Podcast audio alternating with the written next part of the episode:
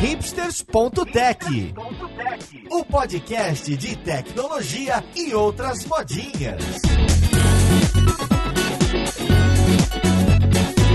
Olá, caríssimo ouvinte, seja bem-vindo a mais um episódio deste que é o seu podcast favorito. Meu nome é Paulo Silveira, esse aqui é o hipsters.tech e hoje a gente vai voltar a conversar de um assunto da moda que todo mundo pede, fica escrevendo no Twitter, então a gente vai falar de machine learning. Mais especificamente, a gente vai falar sobre os desafios que as pessoas têm ao trabalhar com esses dados, ao aplicar aprendizado e ao interpretar o que saiu de resultado. Então vamos lá, podcast, ver com quem que a gente vai conversar.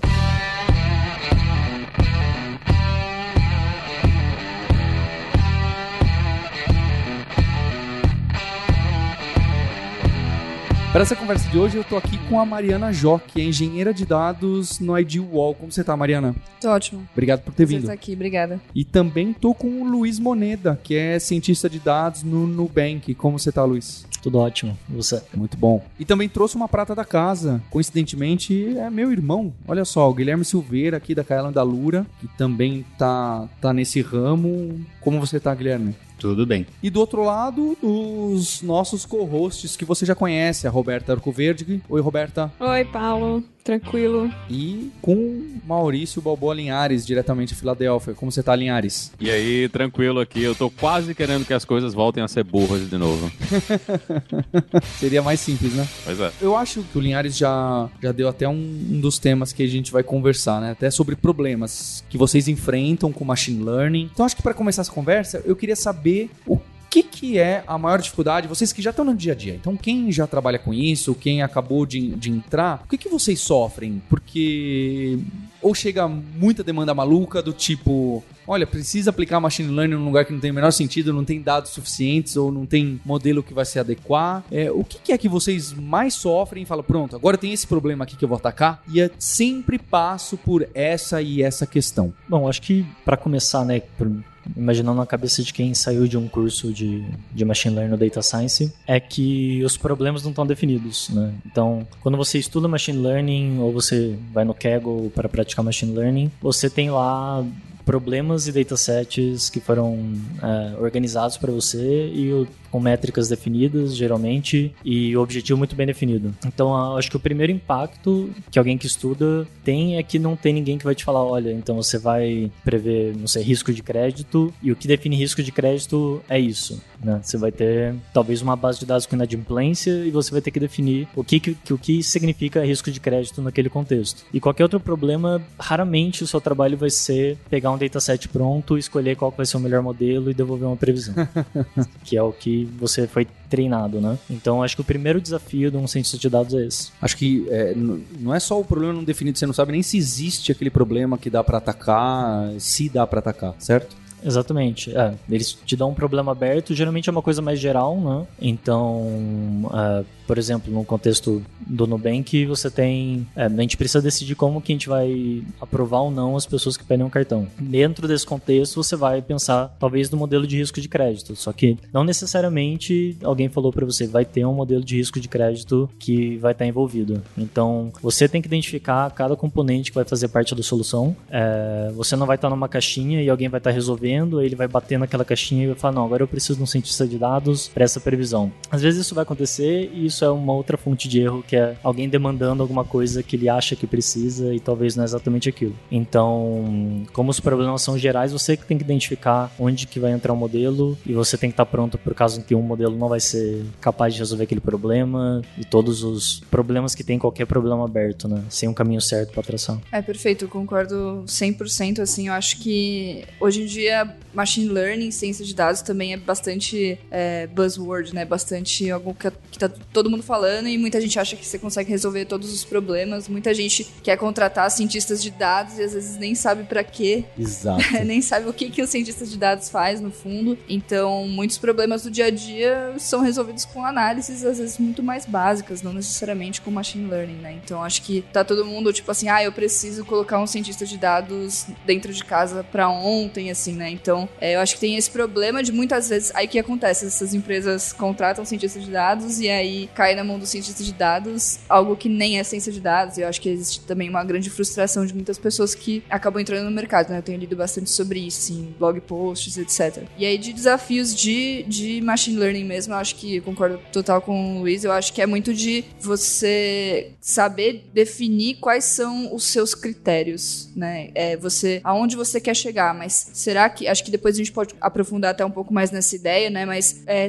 eu preciso criar um modelo para uma coisa. Quais critérios que eu vou usar? Quais são os parâmetros? Qual que é o formato do meu dataset? Que tipos de dados eu preciso ter? E qual que é o meu critério de sucesso também do meu modelo, né? Se sou eu que defino, é, para definir um bom modelo, para eu falar assim, ah, esse modelo serve, esse modelo não serve, eu como cientista tenho que falar esse é o critério de sucesso e, e com isso você já está colocando também um pré-conceito, um, um, conhecimento prévio que você tem ou não daquilo, né? Então acho que isso também é um desafio que tem muito a ver com o que ele falou, que é quando você faz cursos ou você estuda na faculdade, está tudo muito bem definido já, todo mundo já te fala, oh, o critério é esse daqui, né? E na vida real eu acho que é um pouco diferente, assim, né? Você tem que ser mais desbravador, assim, é um pouco mais difícil mesmo. Nesse caso que vocês falaram aí da questão do critério de sucesso, e já que a gente define o critério de sucesso, como é que a gente chega na ideia do critério do fracasso, né? A gente teve, acho que foi, foi, foi ano passado que a, a IBM fez um downsizing no, no Watson na parte de saúde, né, do Watson, que ele, eles não entregaram o que imaginava, teve muita reclamação do pessoal dizendo que a solução que eles entregaram realmente não resolveu o problema, dava problema para paciente. Como é que a gente entende que o caminho que a gente está indo não é o caminho que a gente queria chegar, né? No fim das contas, eles terminaram cortando a, a equipe pela metade, deu muita confusão. Como é que a gente entende também essa coisa do fracasso, não só o sucesso? Então, quando você vai pegar um novo problema, o perfeito é que você defina é, um benchmark. Então, para previsão clássica, você define a média como benchmark. Então, isso seria uma solução simples, e agora eu vou tentar bater a solução simples. E aí eu pego e faço a primeira solução para aquele problema do começo até o final, usando Data Science, com o modelo mais simples possível, para ter uma ideia de desempenho naquele problema. Então, a partir daí eu já vou ter um, uma primeira solução usando Data Science e eu vou ver o quão melhor ela foi que o benchmark, e aí eu vou entender onde que eu tô, qual a profundidade do problema, onde que eu tô me metendo. Antes de você prometer alguma coisa e falar, não, a gente vai encontrar uma solução muito melhor do que o que tem, é, e gente vai revolucionar isso aqui, vai dar para fazer uma coisa bem legal. Então, sentir o problema com a solução simples, e às vezes você tem um benchmark, às vezes já tem uma solução que tá no ar, né, e você tá desafiando aquela solução. Então, a, a, a diferença de, de performance na solução simples com machine learning para uma muito complexa, geralmente não é uma coisa assustadora. Então, se você usa uma solução simples, provavelmente você vai ter uma, vai ter uma boa ideia de até onde você consegue ir, e aí você pode começar, talvez, a prometer coisas com, com, envolvendo performance e sucesso. Então, Luiz, só para tentar pegar um exemplo, se eu estou tentando classificar uma imagem de câncer entre benigno e maligno, vamos supor que eu rodo a média que você tinha citado, que 90% dos casos são benignos. Uhum. Então, eu uso isso como uma linha de base, e se o meu algoritmo conseguir menos do que isso, é porque ele é um lixo, basicamente, certo? Sim, exato. É. Então, em caso de classe majoritária, a gente adora fazer a brincadeira de chutar a classe majoritária, né, e, e brincar com a curaça, que é uma péssima medida para esse tipo de problema, mas é por aí. Então, se você está mais preocupado com a, por exemplo, com acertar a probabilidade de um evento, então você pode usar uma métrica melhor ajustada para isso, que é log loss, que você tenta né, chegar perto da probabilidade real daquilo acontecer e aí você chuta a média. Porque você é o que uma pessoa faria, né? Você tem que resolver o problema, você não está sem nenhuma ferramenta, você usa a média e aí a partir daí você usa uma solução com data science para ver se você bate o primeiro benchmark. Aí a partir daí você consegue evoluindo. E tem problemas que demora um pouco mais para descobrir se de fato o, o, o, seu algoritmo de que você ensinou a máquina a processar está com sucesso ou não, né? Eu lembrei agora do caso da, da Amazon, que passou um ano desenvolvendo um sistema de análise de currículo é, com machine learning, com a base de currículos existentes e os sucessos ou não em contratações que eles resultaram. E aí esse sistema deveria, dado um conjunto, sei lá, de 100 currículos, me deu os top 5 candidatos desses 100 currículos e esses são as pessoas que a gente vai potencialmente entrevistar e contratar. Só que imagina o tempo que leva para você olhar para trás e dizer se de fato aquilo funcionou ou não, né? Você teria que passar por várias entrevistas das pessoas que foram selecionadas versus as que não foram e contratar e eventualmente avaliar a performance das, dessas pessoas para ver se de fato é, elas estavam tendo um sucesso maior do que quando você fazia essa análise de currículo uh, manualmente, né, com seres humanos. Diga-se de passagem que a a, a Amazon aposentou esse sistema depois de um ano por descobrir exatamente que era um sistema enviesado, né? Que certos perfis de candidatos estavam sendo penalizados pelo modelo da IA porque a base de dados era enviesada, né? Via os próprios funcionários da Amazon, que eram via de regra 80% homens brancos, e os, aprendeu que isso era um fator potencial de sucesso. Roberto, é legal esse assunto da Amazon porque eu acho que o, o, o Luiz colocou esse caso como destaque. Imagino que a, a Mariana também goste desse caso. Luiz, você fala mais um pouco desse em específico? Então, nesse caso, tem várias coisas a serem analisadas, não? Então, esse, isso que a Roberto falou, como que a gente sabe que está funcionando antes de, de fato, colocar para funcionar e ver a coisa dando certo ou errado, né? Em, em Machine Learning, você tem uma etapa, quando você está desenvolvendo um modelo, que a gente chama de validação. A validação seria você estimar como que vai ser a performance do seu modelo em um ambiente é, de produção, em um ambiente que você, de fato, vai estar tá usando ele. A validação, ela, é, ela tem técnicas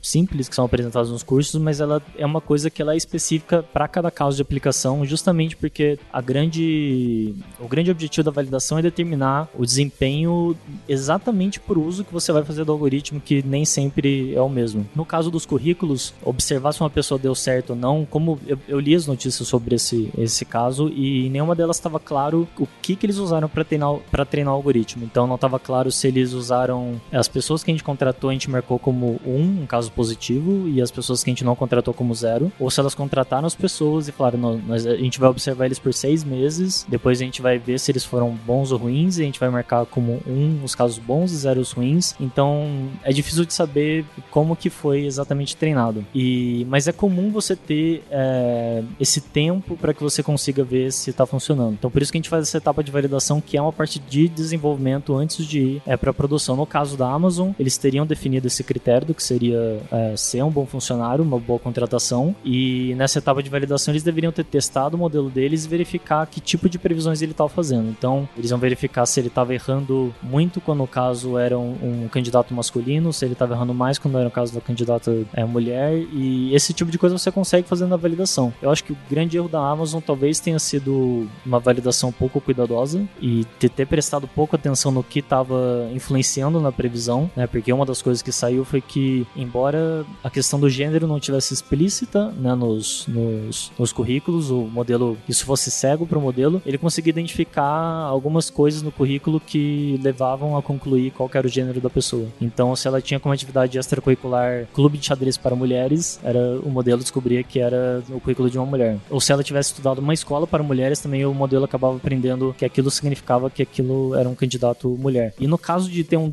um dataset desbalanceado, né, que seja por quantidade de currículos ou por pessoas que foram contratadas, tem uma, uma diferença muito grande entre, entre quantidade de homens e mulheres que são contratadas, para o modelo, de certa forma, para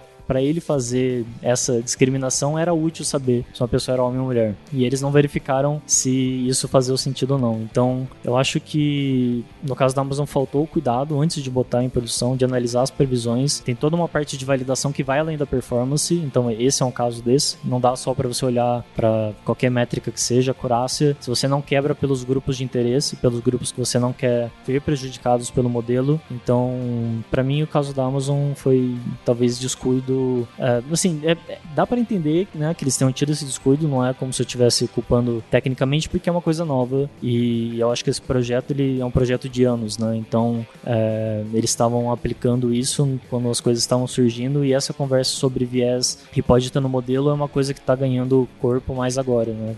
Ganhando corpo técnico, digamos, com critérios que você te, tem que verificar. Então talvez o problema, eu acho que esse é o problema de você estar tá lá na fronteira, né? Então eles estavam na fronteira ali e bateram a cara pra gente olhar e aprender, né? É, eu também não sei, eu não sei se no caso da Amazon eu não cheguei a ver quais critérios eles usaram de, de sucesso para determinar o que seriam, entre aspas, boas contratações, né? Mas, por exemplo, né, é, estressando um pouco esse, esse exemplo, vamos supor que eles usassem, como um caso de exemplo, uma pessoa que foi um bom funcionário, eles usassem o critério de foi promovido X vezes em tantos anos de empresa. É, mas se a gente olhar os dados, a gente sabe por histórico que homens são muito mais promovidos do que mulheres. Então, se você coloca esse dado no seu modelo, se você coloca esse critério no seu modelo, você também está enviesando em relação a gênero. Então, você, tipo, por uma questão social, homens são muito mais promovidos do que mulheres dentro de empresa. Então, se você coloca isso como um critério, pronto, você enviesou o modelo sem querer, né? Sem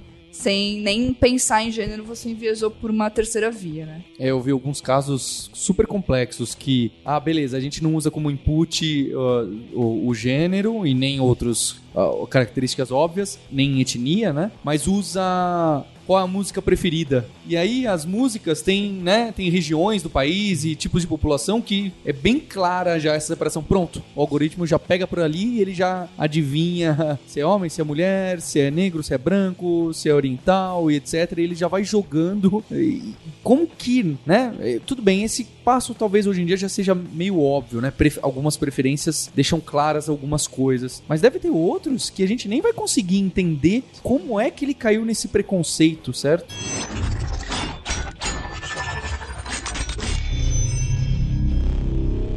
E qual é a solução para esse problema? Um dos casos que eu acho que é o mais emblemático aqui nos Estados Unidos é que a, a população carcerária negra ela, ela é bem maior do que a proporção da população negra no país. A gente tem aqui dentro, dentro das prisões ah, três vezes mais em termos de porcentagem de pessoas negras dentro da prisão do que das outras, né? Os brancos e os latinos, eles no geral, eles são mais próximos da, da medida da participação deles na população em geral. Mas se eu, os dados que eu tenho hoje de população carcerária é esse, eu entendo que existe um problema no sistema de justiça do país e como é que eu consigo usar machine learning para um caso desse? Eu simplesmente não uso machine learning porque não tem solução para esse problema com machine learning, porque os meus dados já estão, sei lá, eles já assumem todo o preconceito que o sistema de justiça tem. É, inclusive, os Estados Unidos existe bastante problema nessa questão judicial aí dos Estados Unidos, né? Vários problemas de machine learning já surgiram. Por exemplo, um deles é tipo assim: ah, você quer prever onde um- o próximo crime vai acontecer. Só que se você só manda a polícia para bairros é, de menor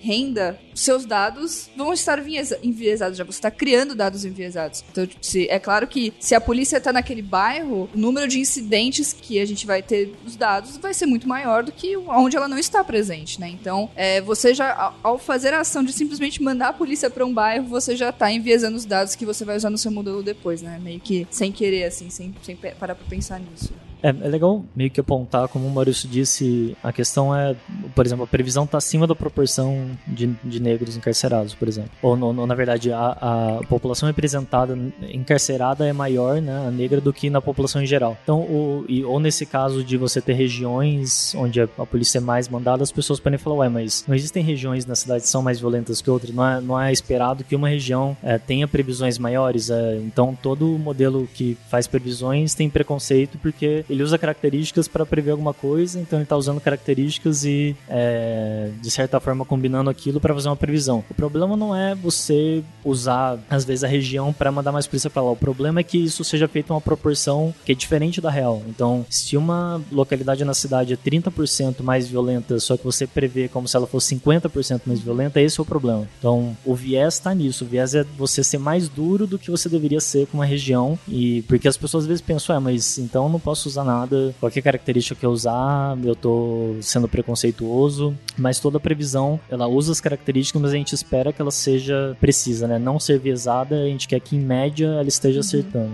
Então, esse é um, é um dos critérios, tem vários critérios sobre justiça e, e um deles é esse. É, se eu prevejo que um determinado subgrupo tem a incidência do meu, da minha variável alvo, seja é, reincidência criminal, ou seja para doença ou para sair dropout de um curso, não sei como que é o termo. A proporção que eu vou observar quando eles de fato aquilo acontecer tem que ser parecido com o que o modelo é, previu. Se ela for maior ou se ela for menor, meu modelo está superestimando ou subestimando, e isso é o que consiste no viés. É, acho que há dois anos atrás teve um caso bem famoso nos Estados Unidos, porque alguns estados usam é, um score para prever a probabilidade de reincidência criminosa. Então, a partir do momento que a pessoa foi presa, ela passa por um questionário, é, responde esse questionário, e a partir disso ela passa por esse modelo que dá um score de, de qual que é a probabilidade de, se ela for solta, ela ser reincidente no crime, né? E aí, há dois anos atrás, ficou muito famoso porque uma instituição de, de notícias lá dos Estados Unidos, eles começaram a tentar entender como que era feito esse score, que é feito por uma, uma empresa privada, e eles falam assim, ah, a gente, sei lá, é nossa propriedade intelectual, a gente não vai falar que dados que a gente usa, a gente também não vai falar como é que esse algoritmo é feito, como é que esse modelo, quais são os parâmetros do modelo, né? E aí... E esteja preso, né?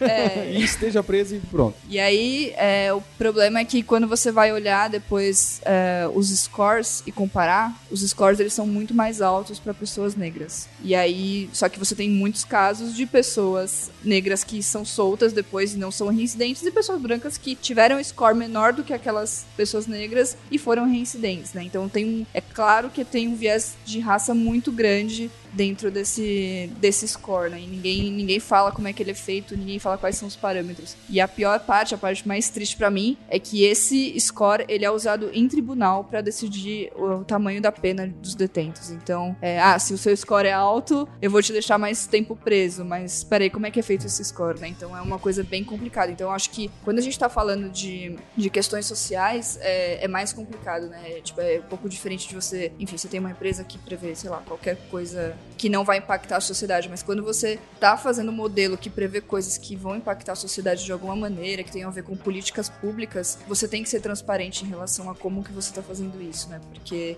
todo mundo vai estar tá podendo garantir ali que realmente você não está carregando vários desses vieses. Né? Mas e quando o viés ele já faz parte da sociedade? Que um, um dos problemas desse sistema e, e de sistemas parecidos são que normalmente a justiça americana ela dá penas maiores e mais longas e, e que são piores para negros. Se você tem isso no seu dataset, como é que você evita que isso entre? Porque uma das promessas que as pessoas tinham quando eles traziam essa ideia, não, a gente vai trazer machine learning e machine learning não é mais uma pessoa, não é mais o juiz tomando uma decisão, agora é um sistema. Mas o sistema ele é treinado em cima desses dados. Então o sistema funciona como os juízes funcionavam, né? O, o ele aprendeu, ele tá aprendendo com o que o juiz fez. Então se ele, se ele só sabe, se ele tá aprendendo em cima desses dados que já tem um viés, como é que a gente remove esse viés, considerando que a gente está consciente que esse viés existe? É, eu acho que é um pouco é, é um pouco disso de você ser transparente, né? Então, se você está prevendo é, detenção de pessoas, seja transparente como que você está fazendo isso, né? Então, é, justamente, se você for pegar os critérios que um juiz é, branco utilizou para é, determinar o tempo de prisão de uma pessoa, ele vai carregar todos os vieses, né? Eu acho que uma coisa importante é a gente entender essa questão do viés, né? Tipo, o que, que é isso, né? Então, a gente carrega todo isso que a gente chama hoje de viés inconsciente, né? Então, é, a gente aprende no nosso dia a dia é, uma série de coisas e o nosso subconsciente ele trabalha para nos favorecer, né? Porque a gente não. Imagina se a gente tivesse que pensar exaustivamente sobre tudo que a gente faz, né? Então, eu tô gesticulando, eu tenho que pensar sobre isso. Na verdade, nosso subconsciente ele aprende a fazer uma série de coisas para ajudar a gente no dia a dia. Só que nosso subconsciente também aprende o nosso contexto cultural. Então, se a gente tá no contexto cultural, é, enfim, machista ou racista, o nosso subconsciente também vai aprender. Então, acho que a primeira coisa é a gente entender que sim, nós carregamos esses vieses, né? Então, e aí eu, eu defendo muito que a gente projeta sempre todos os nossos vieses em tudo que a gente faz. E não é uma escolha, não, não tem muito o que fazer.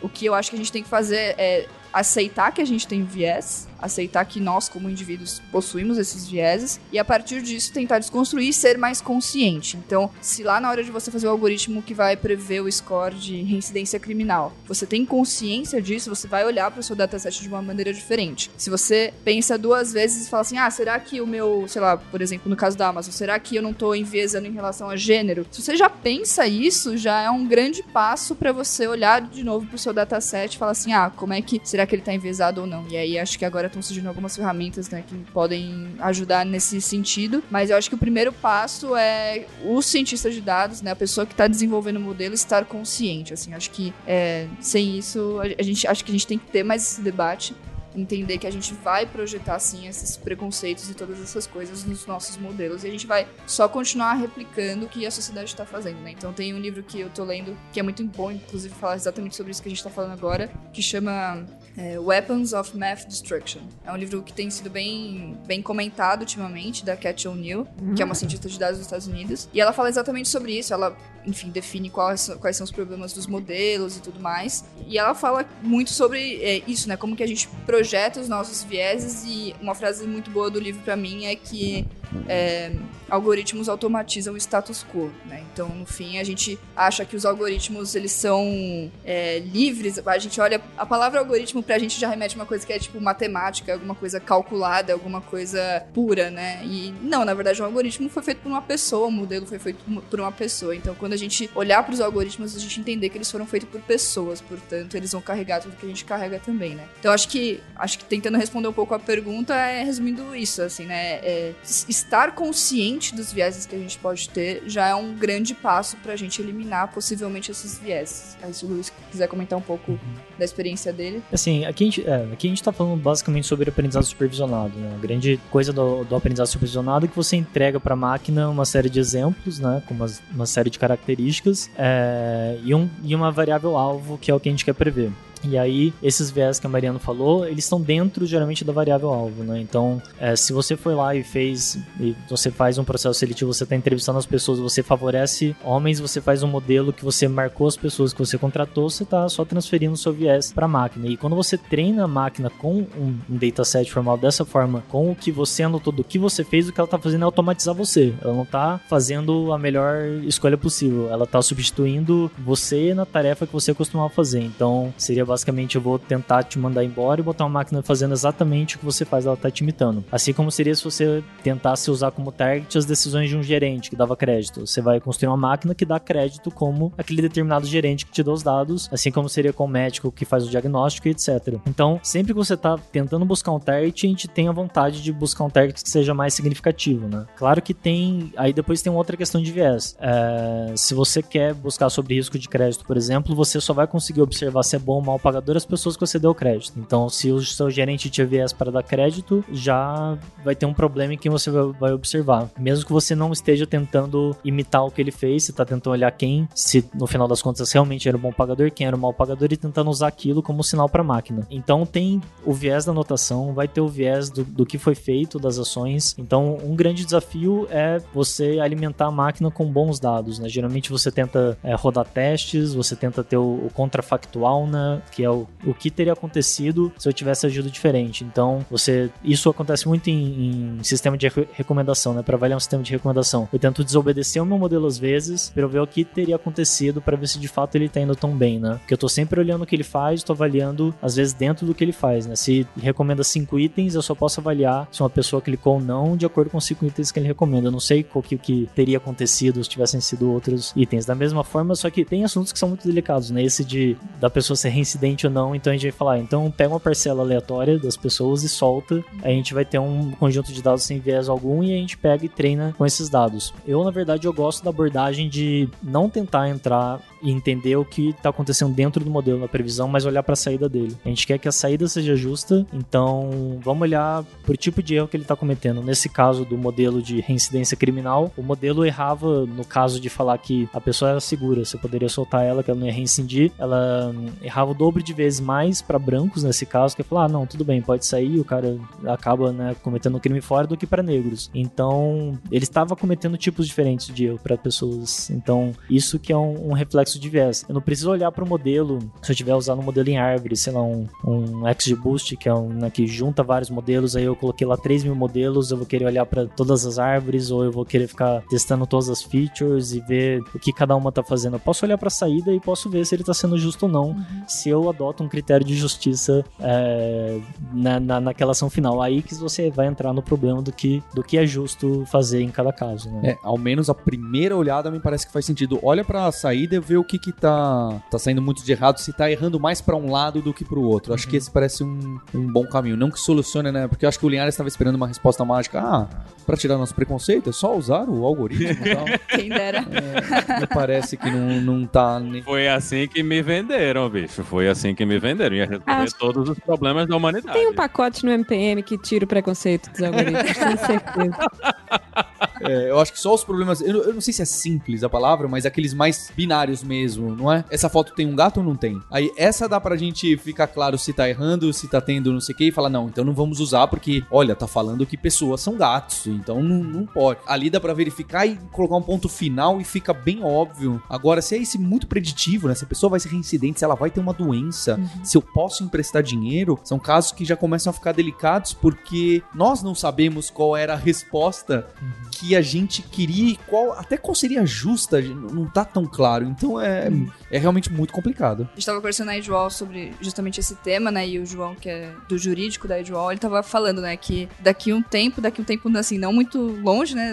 Nos próximos anos a gente vai ter que começar a tomar as decisões sobre as saídas do nosso modelo baseada num, numa. É, em qual filosofia a gente tá seguindo, mesmo assim. Então, é o que a gente tá falando, assim, ah, beleza, eu vou olhar pra minha saída, mas a minha saída é justa? Mas o que é justo? Então, a partir de agora, a gente vai ter que tomar a decisão de qual modelo filosófico mesmo que a gente quer seguir para tomar essas decisões, entendeu? Então, é, a, a discussão, ela vai. Ela sai muito do, do é técnico exata. aqui, é, não é mais exata, sabe? Então, porque a gente tá impactando a sociedade, né? Eu acho que dá para até fazer um, um pensamento ligado com a questão de cotas, né? Que é o, o modelo que foi treinado. Você comentou sobre o Paulo comentou sobre a distribuição dos erros ser justa entre os dois grupos étnicos, ou seja, qual foram os tipos de grupos. Mas se a gente quer tentar corrigir algum preconceito nosso, a gente talvez queira que o modelo favoreça um mais do que o outro. É, pode ser uma decisão, Não? pode ser uma decisão consciente de mudar alguma coisa e forçar ali pra virar um pouco o lado que tá muito. que não faz sentido bater assim. né? No caso da Amazon, né? Falar, olha, vamos então treinar com metade de mulheres contratadas e metade de homens contratados. Sei lá, eu, que maluquice que eles podiam, podiam tentar pra aplicar. Aí, tecnicamente, uma pergunta que eu tenho sobre o caso da Amazon. Imagina que eu tenho, então, de um grupo de 100 homens, de samples, 80% são contratados. E de 100 mulheres de sample, 30% são contratadas. Então, né, 80, né, a soma não dá 100%, porque são 100 daqui e 100 dali, né? É, então, e, e se eu fizesse um, um undersampling do, dos homens? Em vez de eu ter, então, 20, né, 100 É mulheres de sample dizer. aqui e 100 de lá, eu tivesse menos samples desse daqui e a mesma quantidade de samples de lá, para que tivesse a mesma proporção de, de zeros e uns dos dois lados, né? Ficasse 50-50 de zeros e uns. Pode ajudar esse tipo de coisa? Eu acho que pode ajudar porque ele torna menos útil você saber o gênero da pessoa, né? Por exemplo, no exemplo que você deu, eram uns 100 de cada tipo, foi 80 contratado em um e 30 no outro. Se eu tenho um modelo que, sei lá, se eu, se eu descubro já se um candidato é homem ou mulher, eu já sei que se eu, eu, eu vi que ele era homem, então se eu chutar que ele vai ser contratado, eu já tenho 80% de chance de acertar. Se eu descobrir que é mulher, eu tenho só 30%. Então, se eu pudesse ter uma característica pra descobrir logo no começo, eu queria descobrir isso, aí eu já chuto que é todo mundo homem, eu acerto 80% do, daqueles casos ali. Então, ele vai, isso vai deixar de dar essa, digamos, essa mamata pro seu, pro seu modelo. Não vai ser mais tão é, útil você,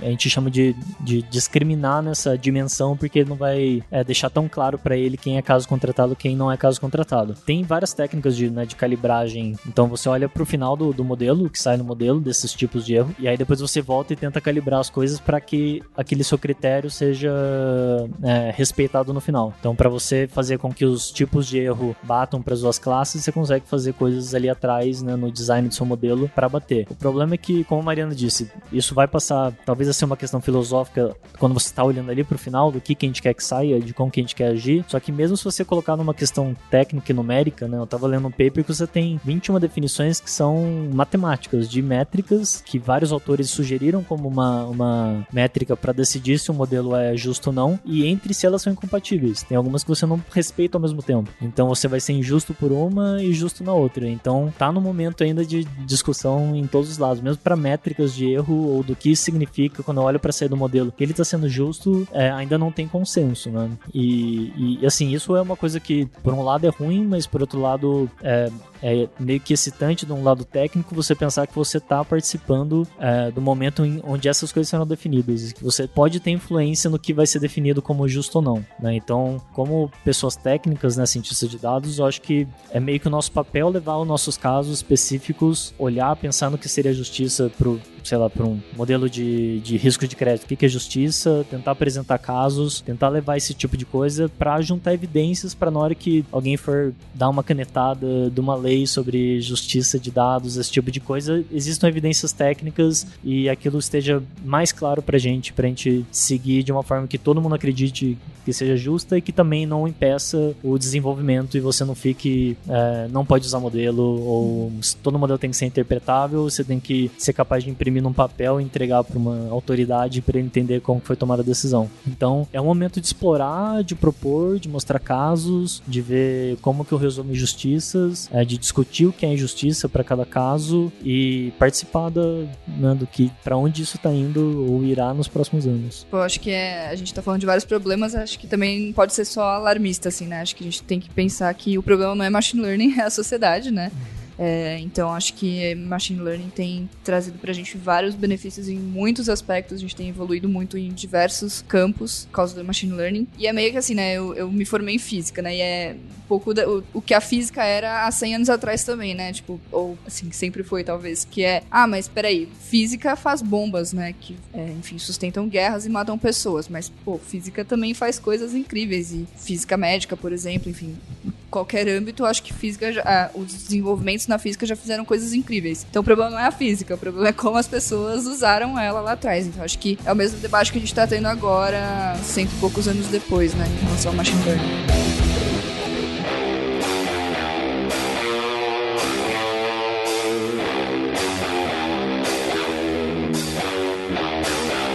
Tava pensando aqui um outro desafio que vocês também passam que o Luiz colocou lá de, de, uma outra forma, eu lembrei de um exemplo aqui, que é esse de saber o que, que a gente quer enxergar, enxergar no final. Ah, eu quero, por favor, me ajudem nesse problema, porque eu quero saber se a pessoa vai gostar da minha sugestão, da minha recomendação, por exemplo, de filme no Netflix. O de filme no Netflix é, é interessante porque antes do Kaggle, ou talvez na época que ele ainda era muito pequeno, esses sites de disputa de machine learning, de, de desafio de data science, o Netflix tinha o Netflix Prize, nem lembro o nome, era bem famoso. As faculdades disputavam para saber saber quem ia naquele ano fazer o melhor algoritmo pro dataset deles, que era, olha aqui quais os filmes essa pessoa assistiu e me diz se ela vai gostar desse ou não, quais, qual que é o próximo que ela vai dar like ou não. E aí tinha um monte de disputa e foi bem nessa na, no começo da década de, de 2010, onde surgiram as redes neurais deram aquela aquele revamp, revival todo, então teve muita coisa legal que aconteceu. Mas o que eu acho interessante desse problema é porque eu me questiono até o que, que o Netflix tenta medir para mim para tentar me dar minha melhor sugestão é o meu like? Porque lá eu acho que era alguma coisa assim. Mas será que o que a gente tem que olhar é, olha, faz isso aqui, aprende aqui qual que é a melhor sugestão de filme para que ele dê like. Mas às vezes pode ser que eu dou like e, e, e faça um unsubscribe do Netflix no mês que, passa,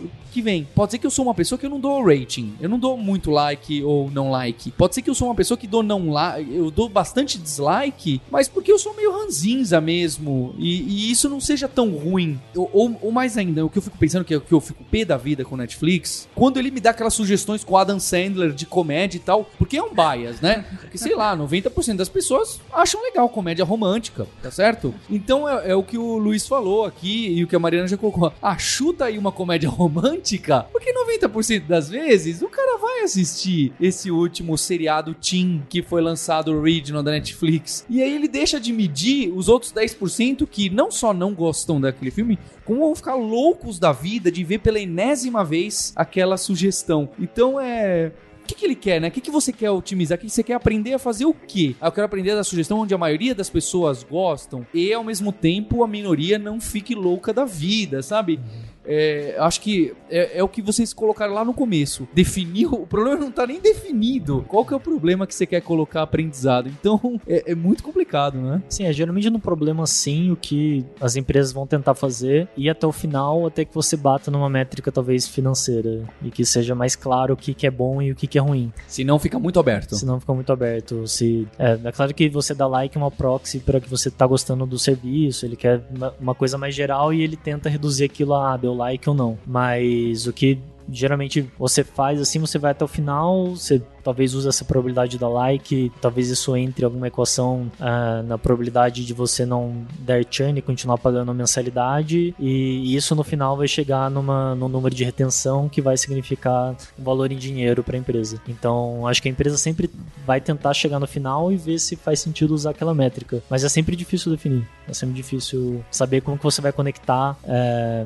entre fazer uma previsão para uma coisa e chegar no, no sucesso do seu produto. Assim como esse caso de caso médio, né? De, de você tá irritando muito, talvez 2% das pessoas, mas está acertando as outras 98% porque está indicando uma coisa que muita gente gosta, que é muito popular. Tudo isso, é, acho que aos poucos vai entrando na, na parte da validação, né? Que, que, que antes era só olhar para uma métrica para todo mundo. Ah, esse modelo melhorou é, 2%, ou tem, a Coraça melhorou e etc. E vão para aí para uma validação um pouco mais específica, um pouco mais de negócio, de você quebrar entre os subgrupos, né? Então vamos ver. Eu fiz um modelo de recomendação que na média tá melhor, melhorou a Coraça, mas vamos ver aqueles usuários que são heavy users do Netflix, que são aqueles caras que assistem muito, que postam no Twitter, não sei o que, e que dão um resultado maior do que os outros. Vamos ver se eu não tô desagradando eles. Então você pode quebrar a sua validação por cada grupo e olhar se você tá indo bem para eles, é, se você continua, continua indo bem para eles ou se você ou se seu algoritmo na verdade resolveu desagradar um pouco esses caras para agradar mais a maioria. Então, e porque isso tem conexão no negócio, né? Esse grupo, esse subgrupo faz sentido no, de um lado de negócio. Então você analisa os subgrupos, no final das contas você vai terminar uma métrica financeira, né? Porque aquele subgrupo é importante porque ele te dá algum resultado e aí você consegue ter uma noção melhor e avaliar o seu algoritmo de um, de um,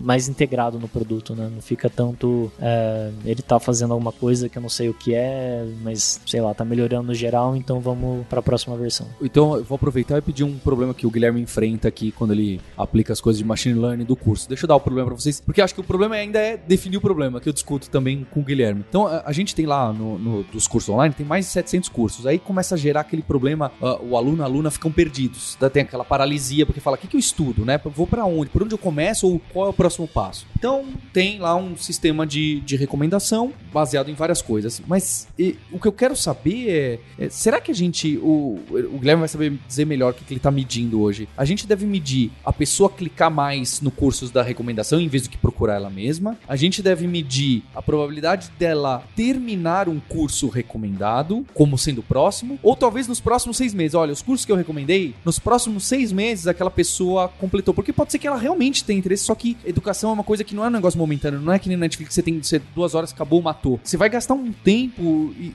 e tal, e pode ser que você parou aquilo para continuar um outro. Então, sabe, o, o, problema é difícil de definir porque o que, que é sucesso? Ou sucesso é só se ele realmente é financeiro, ele vai lá renovar e etc. E educação também é renovação, por mais que a empresa tenha que olhar para isso, educação é realmente uma coisa de momento. Às vezes você já terminou de estudar o que você ia estudar. Ah, a gente estuda sempre. Você não vai fazer faculdade até os, os seus 85 anos o tempo inteiro. Você vai fazer, depois volta, depois para e volta. Então, a gente tem um problema aí de falar: o que eu considero uma boa sugestão de curso? É quando ele completa no próximo mês? É quando ele só clicou e demonstrou interesse? É quando ele assistiu até a metade, porque talvez ele já tenha tirado o valor que, que é para ele? Entende o, o, tipo de problema que. Eu acho que o Guilherme pode falar mais? É, só para conectar até. Pode me corrigir, não tem problema. Tá. Conectando com o do Netflix, o, o que eu lembro de ter escutado do pessoal do Netflix em algum podcast era de que no final tudo cai no churn tudo é a métrica final da. De, que é o que, que o Luiz falou aqui. É, depois que colocou no ar, é medir o churn, no final das contas, que é o que o Luiz falou. Mas os papers que eu lembro de ter visto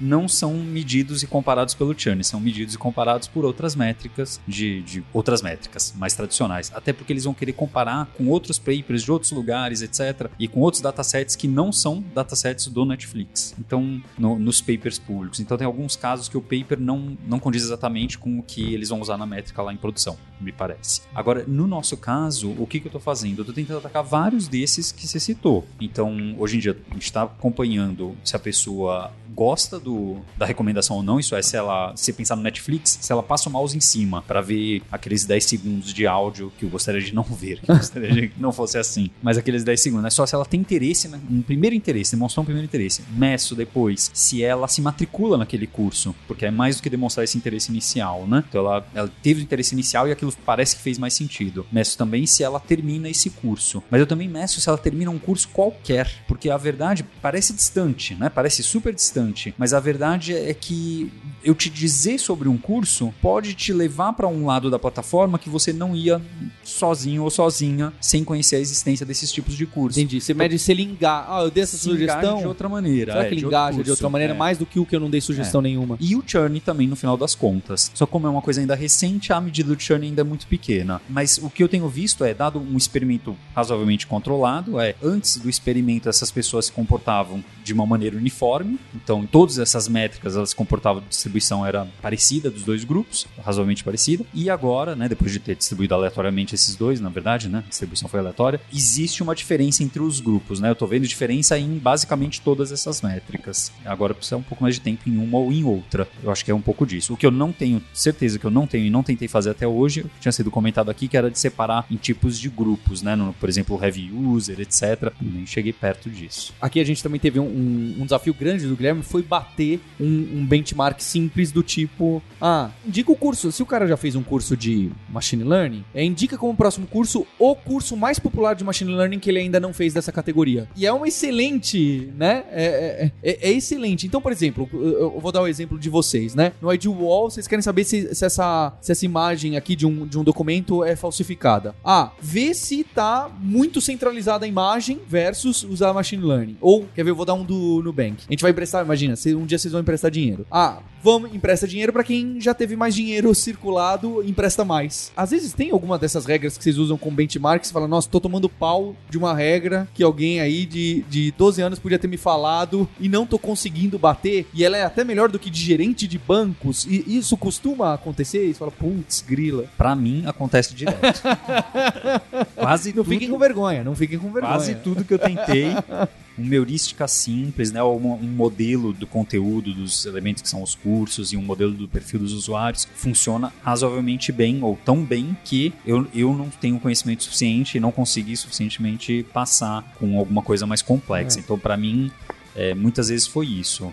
Talvez por falta de tempo, por falta de experiência ou por, às vezes, talvez heurística ou algo do gênero, um modelo mais simples, É, não fico- baseado em aprendizado de máquina, fosse bom mesmo. Porque eu fico imaginando, mesmo pro Netflix, beleza, ele tem um sucesso ali na, na recomendação. Mas se eu sentasse e desenhasse um mapinha, olha, se ele assistiu esse, esse, tal, esse, esse. Se eu fizesse uma árvore de decisão ali em meia hora, eu tô chutando que, o, eu, obviamente, que ia perder, ia ser pior, mas ele não ia ser absurdamente pior. É claro que uma empresa para esses tamanhos que vocês trabalham, esse 1%, esse 10%, putz, representa no churn lá alto. Mas às vezes me parece que a, a sugestão, a, a predição óbvia a que o ser humano te daria, ah, então me diga, ô, ô, ô, Mariana, eu já assisti esse filme, esse filme, você me indica algum filme na Netflix? Ah, indico esse. E- entende? Não, isso acontece muito. É um, é um clássico você, pre- você perder para os benchmarks mais simples, assim. É, inclusive, eu participei de uma, uma competição com universitários, né? Ele tinha uma primeira fase que era online e tinha. A gente passou para a última fase, que era presencial, a gente viajou, foi para Paris, disputar a final. legal. E era uma competição de série temporal, de demanda.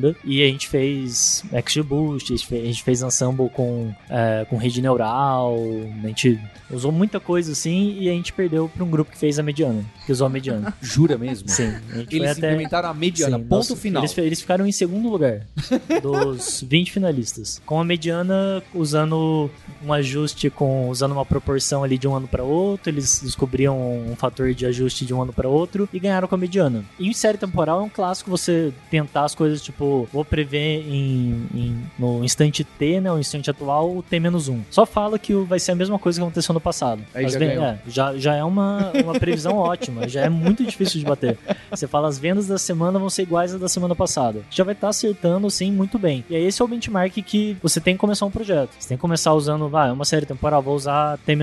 Então, é, vamos com essa aqui, vamos ver qual que é a métrica. E aí depois talvez você vá para uma regressão simples ali, também usando é, os termos passados, porque no final das contas os modelos eles usam isso. Eles só combinam de uma forma muito eficiente que seria pra gente muito trabalhosa de descobrir. Não é que ele vai aprender uma coisa completamente surpreendente. A gente sabe que a venda nessa semana tem muito a ver com a venda da semana passada. Então é esperado que essa heurística, né, esse modelo bem simples seja muito bom, seja um benchmark muito bom. Então você aprende, né, apanhando dessas heurísticas fáceis e depois você aprende a incorporar isso no seu trabalho, que é sempre começar um projeto, começa com essas heurísticas. Olha, depois testa então a sugestão do Paulo aí do algoritmo do documento centralizado. Foi uma boa ideia, hein?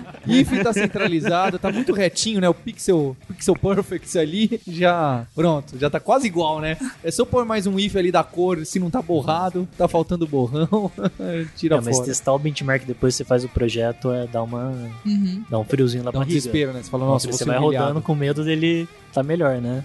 Se você fez já o seu modelo todo bonitinho lá, tem uma métrica, você fala, não, deixa eu tentar um benchmark simples aqui, isso já começa só frio, né? Você vai rodar ele e eles falam, não, por favor, não, não, fica melhor, por favor, não. Isso já aconteceu comigo. Eu fiz o modelo e depois eu comparei com a média e, e era um cálculo tão simples, mas eu tava no Jupyter Notebook. Aquele meio segundo que ele dá pra célula rodar, meu coração parou, assim. ficou, Meu Deus, por favor, não fica melhor. Mas ainda bem que não tava melhor. O modelo tava bom.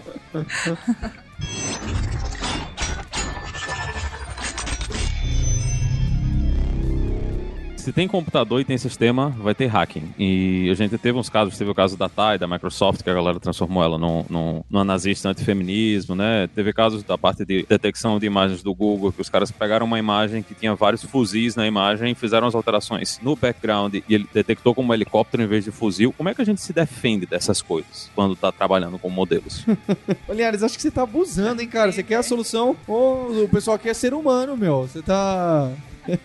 Eu acho que recentemente teve um campeonato no Kaggle do, acho que do Google, né? O Google e outra- talvez outras empresas, né? Para tentar com um conjunto de um dataset que tinha um selective bias, eu acho que um selective bias, né? Já tinha, sei lá, é, fotos de pessoas brancas. E aí depois você tinha que detectar o seu conjunto de teste é em pessoas negras, por exemplo. Alguma coisa do gênero, sabe? Que existia realmente uma diferença é, entre os dois conjuntos e você ia ter que saber se virar. O seu programa tinha que se adaptar. Parece meio distante, né? A conexão, mas eu quero dizer, é, co- como que você se vira, entendeu? Com, com Descobertas. informações que é que você não esperava, o seu sistema não se esperava, que eu tô tentando trazer um pouco desse lado, né? O sistema nunca viu aquele tipo de coisa e tá alguém tentando trazer aquela informação nova pra você. Como você vai reagir com aquilo? Eu lembro que teve esse campeonato, não sei qual foi o resultado dele, mas é, Acho que você falou disso ele naquele, acabou. nesse seu artigo, né, Luiz? Você fala, acho que é mais ou menos isso, né? A coisa muda muito do que você treinou. Começa a sair uma coisa, né? Ah, a gente treinava com animais da floresta. Agora começaram a aparecer imagens da fazenda e o comportamento ninguém sabe. Assim, a gente sempre espera que os dados mudem no, no tempo, né? Então tem diversas razões para mudar. É, no Nubank, por exemplo, que é uma empresa que muito dinâmica, então tipo lançando produto e campanha de marketing, essas coisas vão mudando as pessoas que vão chegar para o seu modelo, né? Então, se você faz uma campanha e ele atinge um público mais velho, né, vai vir uma distribuição de dados diferente que o seu modelo não está tão acostumado assim. Ou quando você lança um produto, você também atrai é, outro tipo de, de usuário, né? Então você, bem recentemente lançou o débito, então as pessoas que vão aplicar por cartão de crédito são pessoas que por algum motivo é, gostam muito da função débito e estavam ali esperando e não eram exatamente as pessoas que você estava recebendo até então. Então a gente espera que as coisas novas cheguem. Tem os casos de, da população mudando por fatores internos, né? E, e testes também, né? É, Uma empresa dinâmica, você está sempre fazendo testes, então você está tendo pessoas comportando, se comportando de forma diferente porque você teve comunicação diferente, ou esse tipo de coisa. Ou também você fica à mercê de mudanças externas, né? Que hoje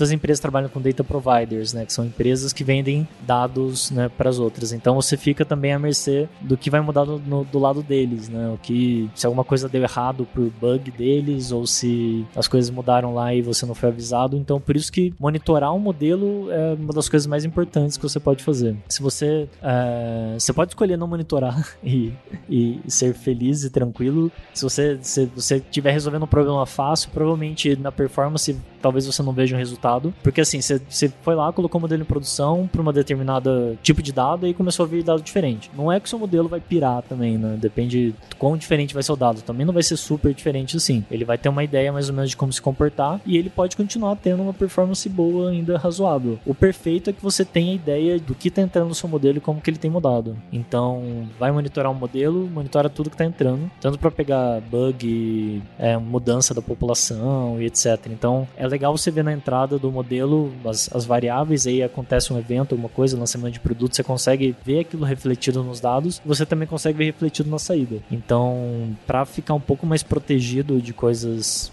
assim como novidades que eu não estou esperando e etc. O perfeito é que você monitore o seu modelo. Tem o botão de rollback também, né? Tipo, ah, entrou um dado que eu não tava esperando, treinou, não era do jeito que eu gostaria, vamos voltar pra versão anterior do modelo, né? Isso é bem importante. Mas em relação a esses hacks que acontecem, né? Tipo, acho que é muito difícil, assim, vocês prevenir, porque na verdade você não sabe ainda o que, que vai vir, né? Mesmo a Google ainda, sei lá, até dois anos atrás você digitava lá no Google Black Teenagers, aí aparecia vários adolescentes com arma na mão e tal, e White Teenagers, tipo, vários adolescentes engomadinhos. e aí isso foi super polêmico e hoje eles consertaram esse problema meio na mão, assim, né? Então, tipo, peraí, o que, que tá acontecendo? Porque, é, enfim, é, o modelo deles estava sendo treinado auto, automaticamente, sem ninguém olhar, aconteceu isso, estourou, virou polêmica. Peraí, vamos tunar aqui na mão, né? É. É, muito legal você ter comentado isso, né, que conecta justo com a pergunta do Maurício lá atrás, né, que ele tinha falado de como a gente, então tá, a gente tem esse, esse preconceito ou uma informação, né, o treino acabou mostrando certo resultado, como que a gente tira isso fora, né?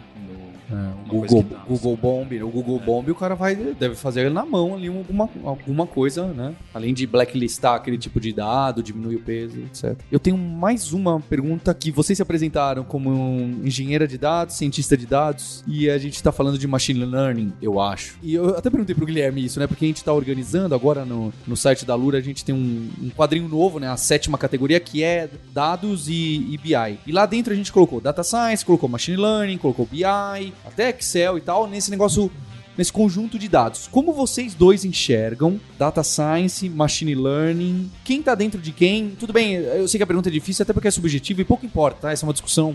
Tem, mas só para é, machine learning fica embaixo de, de data science. Tem gente que é só cientista de dados não sabe nada de machine learning. Ou tem gente que só sabe de machine learning não sabe nada de data science, que aí eu acho um pouco estranho. Mas como que é isso? O que é aceito hoje em dia? Só para a gente entender um pouquinho. Acho que a minha resposta talvez seja um pouco mais curta, porque acho que o Nubank está bem mais estruturado em relação a isso da, do pouco que eu conheço, né? Mas, é, na verdade, o que eu tenho, enfim, tem um podcast muito legal que eu escuto que é o Data Engineering Podcast. Eles têm alguns episódios que eles falam sobre esse tipo de coisa e times de dados e tudo mais. E na verdade, eu acho que a minha conclusão até agora é que ninguém sabe muito bem. Tô...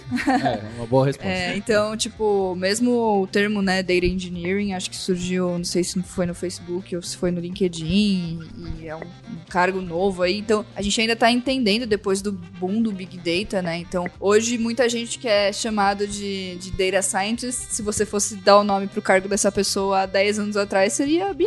É, BI, analista. Isso, é. então é, acho que varia muito da estrutura da empresa, de como que a empresa também, a parte de administração dos dados também é importante, então a parte como que você faz a governança dos dados dentro da empresa, isso vai acabar definindo qual que é o papel de cada um ali. Então, é, eu posso ser Data Science num lugar e em outro e ter funções muito diferentes. Então tem empresas que o Data Scientist ele faz desde criar a pipeline deles, desde a, ah, eu tô, eu vou colocar aqui uma coisa para ingerir meus dados, vou criar a pipeline para jogar no meu data warehouse para pegar esses dados e treinar alguma coisa, ou enfim, independente da ferramenta que você for usar ou da arquitetura que você for usar. Tem lugares que não, que o Data Scientist é o cara que chega, os dados estão lá, ele puxa os dados e cria um modelo, né? Então, é, acho que varia muito ainda, acho que a gente ainda tá entendendo e acho que também como existe um, um déficit muito grande de profissionais na área, então você vai tendo umas coisas tipo assim, ah, é, você vai trabalhar com Data Science, mas na verdade você faz tudo, né? Então você é. tem coisas super especializadas. Então eu venho mais na par da parte de é, engenharia de software. Então para mim fez mais sentido ir para a parte de engenharia de dados e, e, pegar outras pessoas que fossem mais experientes na parte de BI e de Data Science para a empresa, né? Então é, acho que a gente tá descobrindo ainda. Mas eu acho que o Nubank talvez tenha um bom modelo aí. É, então, a gente tem muitos papéis lá dentro de pessoas que se envolvem com dados e poderiam dizer que estão todas fazendo data science, né? Então, a gente tem data engineers, que são pessoas que cuidam da infraestrutura de dados. SQL, bancos não relacionais, bem... Isso, é, bem infraestrutura mesmo, assim, máquina e, e tomar conta que a nossa ETL esteja ali sempre disponível com os dados corretos. A gente tem os machine learning engineers, que eles são um pouco mais próximos de colocar os modelos em produção e fazer ferramentas para os data scientists conseguirem é, fazer isso mais fácil. Então eles querem é, escalar o time, deixar o time de data scientists mais produtivos dentro do Nubank. Então eles vão facilitar para a gente botar modelo em produção, vão facilitar para monitorar modelo. Enfim, eles tentam construir frameworks e coisas que a gente se pega repetindo muitas vezes. Eles tentam generalizar, né? Eles vão generalizar e deixar e padronizar. Então, ao invés de ter modelos muito similares né, construídos de formas diversas, eles tentam construir construir esses frameworks para facilitar o trabalho. É, tem os data scientists que são tão entre um engenheiro e um analista. Então a gente pega um problema para a gente é dar um problema desse daquele sentido que eu falei no começo do programa, é um problema geral. Então, por exemplo, a gente tem que cuidar de do limite de crédito inicial, por exemplo. É um problema que você tem que resolver, tem data science envolvido, não se sabe onde. Aí você trabalha junto com analistas e, e depois engenheiros para dar uma solução para aquele problema inteiro. E você tem os analistas que são pessoas mais próximas ainda do negócio. Então, geralmente um analista é, ele não faz, eventualmente ele faz o um modelo, mas ele faz muito mais análise de dados para tomada de decisão também. Então, ele quer olhar muito para os modelos também que são feitos, ele vai olhar para a saída e junto com data scientists a gente eles né, é decidido como que aquilo vai ser usado para tomar uma decisão de fato, né? Então, você tem um modelo que está jogando saindo uma probabilidade lá, ou está saindo um valor é, numérico e você tem que pegar aquilo e de fato tem que aprovar ou não as pessoas, é, definir qual vai ser o limite. Então essa parte da tomada de decisão, né, que a gente fala que é construir uma política, né, para o uso dos resultados dos modelos, está muito na mais na mão do, dos analistas. Mas como o Nubank tem essa estrutura de squads, todo mundo está integrado na, na solução final. Então, como data scientist, você tem autonomia. Se você quiser pegar o modelo do começo e botar em produção e tá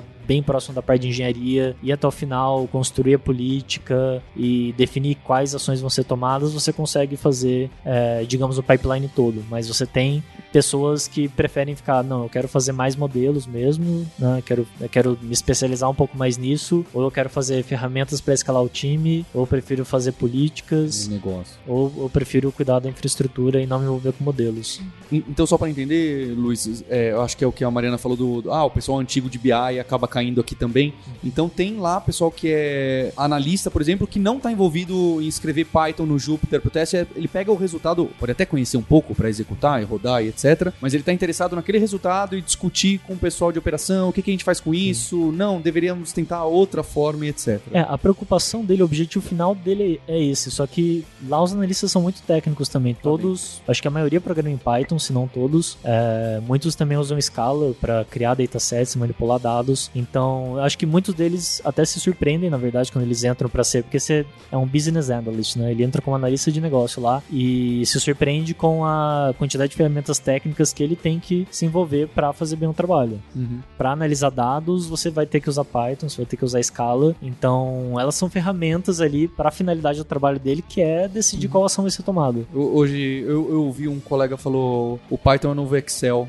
eu achei legal, achei Espero que, que sim. É, achei que fez sentido para mim. É, falou, ah, nesse caso é o Python não vai Excel. Porque ele era um cara de administração de empresa. Ele falou, ah, eu tenho que fazer alguma coisinha ou outra, tô tendo que aprender, porque hoje em dia o Excel não encaixa uhum. para as coisas que eu faço. É, e também essa coisa dos times, eu acho que tem muito a ver com o nível de maturidade da empresa é, no, no que diz respeito aos dados, né? Então, dependendo do. De, por exemplo, na, na a gente também tem um esquema de, de squads, mas a gente. O nosso time de dados é bem recente, então a gente entendeu que nesse momento é, a gente não ia pulverizar os nossos analistas, enfim, as nossas pessoas de dados nos times. A gente vai se mantém como um time coeso, porque a gente está no momento de criar infraestrutura, de desenvolver TL, de, enfim, que faz muito mais sentido para a gente agora é seguir essa forma de organização. E aí, com certeza, o próximo passo é, é pulverizar esse trabalho dentro dos squads, assim como esse modelo de que é o benchmark aí hoje dos, da organização empresarial. É, eu acho que faz sentido. No Nubank era exatamente assim, na verdade. Tinha um squad que chamava Data Science, se não me engano, uhum. que foi antes de eu entrar. E até essa divisão entre Machine Learning Engineer e Data Scientist é uma coisa mais ou menos recente também, deve ter pouco mais de um ano. E foi por questão de contratação, talvez, né? Porque você precisa manter um balanceamento entre pessoas ali fazendo ferramentas e, e fazendo modelos e resolvendo problemas. Então, acho que a gente preferiu dividir o nosso chapter de Data Science nesses dois papéis uhum. para conseguir manter um controle que eles estão se desenvolvendo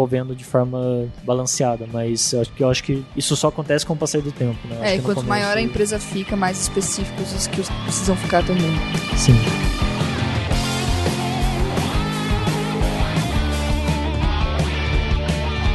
Pessoal, queria agradecer a, a Mariana e o Luiz pela vinda aqui. Muito obrigado, viu? Eu que agradeço. Muito Isso. obrigado, foi um prazer muito grande. É um prazer falar de Data Science. Agradecer o Guilherme. Obrigado, Gui. Valeu. Linhares, Roberta, valeu a presença. Valeu, gente. E vale lembrar que tanto no Bank quanto a ID Wall tem vagas abertas nessas diversas áreas de ciência de dados, de machine learning, até, até tem estágio no, no Bank. E o Luiz Moneda ajuda a organizar um, um meetup de machine learning que tem bombado bastante aqui em São Paulo. Tô deixando o link pro meetup, um encontro que eles fazem. O Guilherme já participou uma vez, deu uma palestra lá. Agradeço a oportunidade do pessoal. É é uma galera que conhece bastante do assunto e que está sempre aberta para quem está começando dando as caras nos grupos. Então não deixe de visitar os links para ver sobre as vagas e o meetup. Guilherme, aproveita e faz o jabá pra gente, porque Machine Learning, você e a equipe toda da Lura lançaram muitos cursos online recentemente. Você pode falar um pouco especificamente da formação de Machine Learning? O que, que o pessoal que está estudando com a gente ou quer estudar com a gente vai ver? É isso mesmo, Paulo. A gente criou um conjunto de cursos que formam o que a gente chama de uma formação, inclusive com um projeto para a pessoa executar, trabalhar e analisar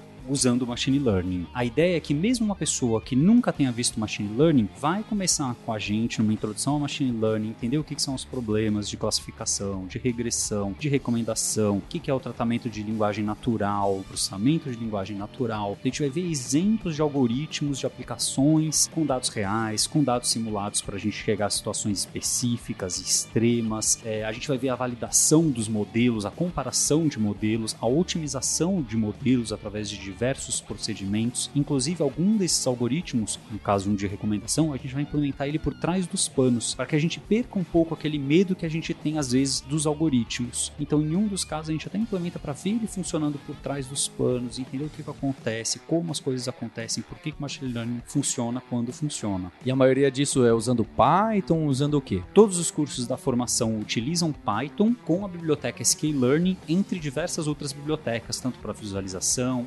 exploração dos nossos dados, etc. Bem, o pessoal vai lá conferir. Inclusive, a gente tem essa categoria nova de dados e BI que o Machine Learning tá ali embaixo. É polêmico, mas tá ali embaixo. E a gente tem um encontro na próxima semana. Então, agradeço você pelo download, pela audiência. Hipsters, abraços. Tchau. Você ouviu o hipsters.tech, produção e oferecimento alura.com.br, cursos online de tecnologia e Kaelon, ensino e inovação. Edição Radiofobia, podcast e multimídia.